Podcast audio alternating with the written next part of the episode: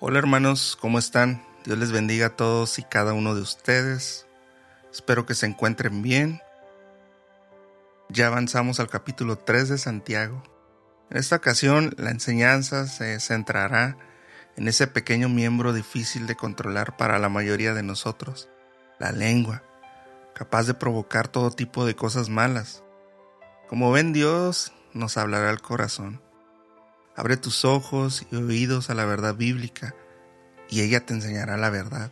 Sé que Dios nos va a hablar y está en nosotros escuchar para obedecer. Muy bien hermanos, vamos a empezar nuestro estudio en el verso 1, el peligro del maestro. Dice así la palabra, hermanos míos, no os hagáis maestro muchos de vosotros, sabiendo que recibiremos mayor condenación. Santiago nos advierte de los peligros que tenemos a no estar conscientes de lo que hacemos en la iglesia con el oficio del maestro.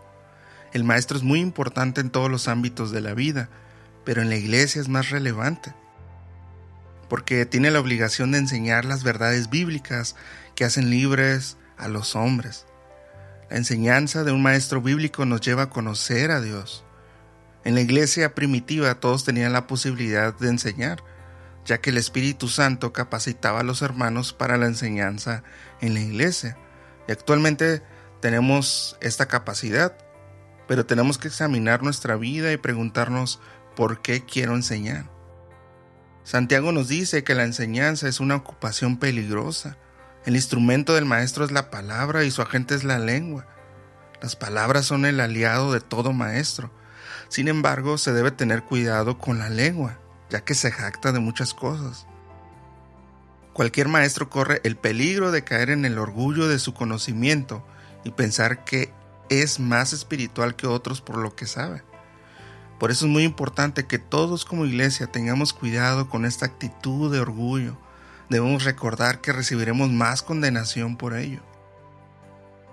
¿Cómo un maestro puede evitar los peligros del orgullo personal y el engaño hacia la congregación? El maestro debe de evitar los peligros de su oficio enseñando solo lo que está en la Biblia, trazando bien los pasajes que se leen para enseñar. Como le dijo Pablo a Timoteo, haz todo lo posible por presentarte delante de Dios como un hombre de valor comprobado, como un trabajador que no tiene de qué avergonzarse, que enseña debidamente el mensaje de la verdad. Todos al enseñar debemos asegurarnos que estamos enseñando los conceptos de Dios y no los propios. Otra cosa que debe evitar el maestro es contradecir lo que dice con lo que vive. El maestro debe de ser ejemplo de lo que dice con su vida. Lamentablemente este es un error común en muchas iglesias por el mundo. Existen muchos maestros que no viven lo que enseñan y muchos creyentes son engañados, dejando de seguir a Cristo rechazando el poder de la palabra al descubrir que su maestro no era lo que decía. Ciertamente se dará cuenta de ello. Cristo dijo que cualquiera que haga tropezar a uno de sus pequeños es mejor que se suicide, porque por su culpa ese niño dejó de creer en Dios. Podemos ver entonces la seriedad de la función de un maestro bíblico. Ser maestro no es una función fácil de realizar. Se tiene que estar consciente de lo que puede pasar si enseña una mentira al pueblo de Dios. La condenación, dice Santiago, será mayor. Es lamentable cómo existen tantos maestros de la Biblia enseñando por el mundo sus ideas, preceptos, dejando de lado la enseñanza directa de Dios. Además, muchos dicen pero no hacen. Por eso debemos de cuidarnos de vivir una doble vida. Si enseñamos lo correcto pero no lo vivimos, nos estamos engañando a nosotros mismos y la condenación será mayor por nuestra hipocresía. Ok hermanos, avancemos al versículo número 2. Todos pecamos. Porque todos ofendemos muchas veces. Si alguno no ofende en palabra, este es varón perfecto, capaz también de refrenar todo el cuerpo. Todos en este mundo estamos propensos a caer o resbalarnos en el pecado, porque no somos perfectos y porque nuestra naturaleza nos arrastra a ello. Pablo lo declara en Romanos al escribirles, como está escrito, no hay justo, ni aún uno, no hay quien entienda, no hay quien busque a Dios.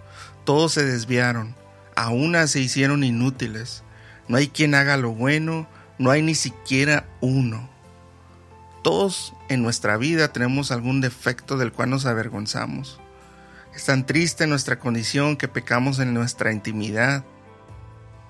Nuestro error sería pensar que hay pecados más graves que otros, pero los pecados de la lengua traen mucho sufrimiento a la vida de las personas tanto para el que ofende como al ofendido. Con ella ofendemos constantemente a Dios, a los hombres y hasta la creación de Dios. Hablamos mentiras, chismes, malas palabras, acechamos con lo que decimos, creamos mala fama de nosotros mismos con lo que hablamos. Se nos olvida que vamos a dar cuenta ante Dios de lo que hablamos. Mira lo que dice Jesús en Mateo 12:36. Mas yo os digo que toda palabra ociosa que hablen los hombres, de ella darán cuenta en el día del juicio. Así, esta base es fundamental para entender que la lengua que está entre nuestros miembros nos hace pecar. Si logras controlar tu lengua, eres alguien sabio, pero en realidad todos batallamos con este pequeño pero poderoso miembro de nuestro cuerpo. Continuemos en los versos 3 al 5 y veamos qué puede provocar la lengua, pequeña pero poderosa. He aquí nosotros ponemos freno en la boca de los caballos para que nos obedezcan y dirigimos así todo su cuerpo.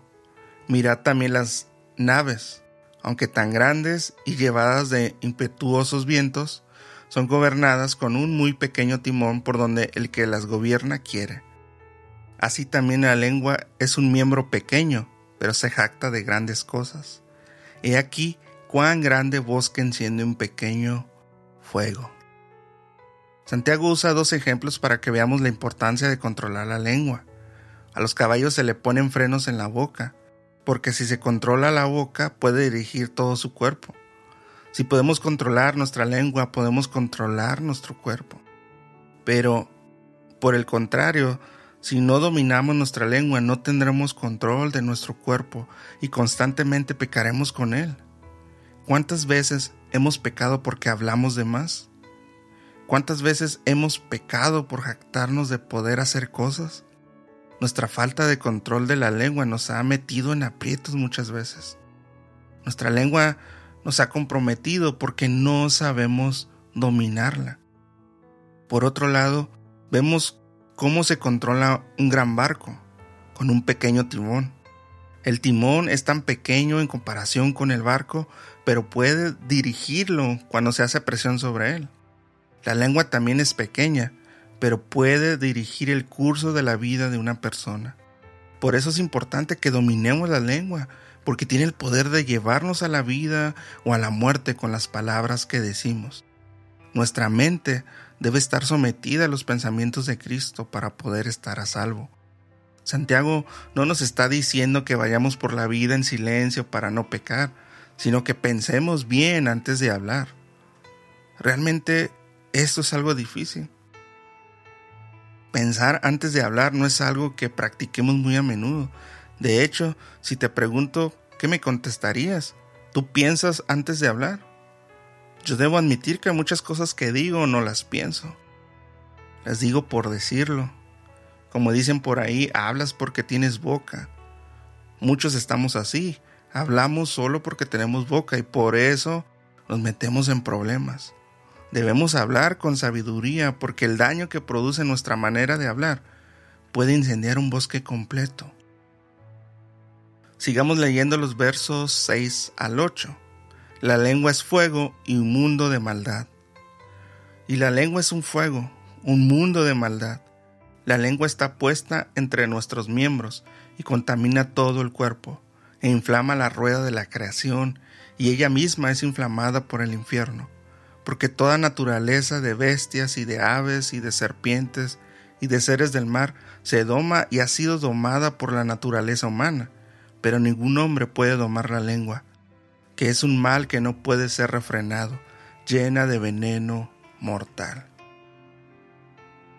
El daño que puede causar la lengua es como la llama que provoca el incendio de un bosque.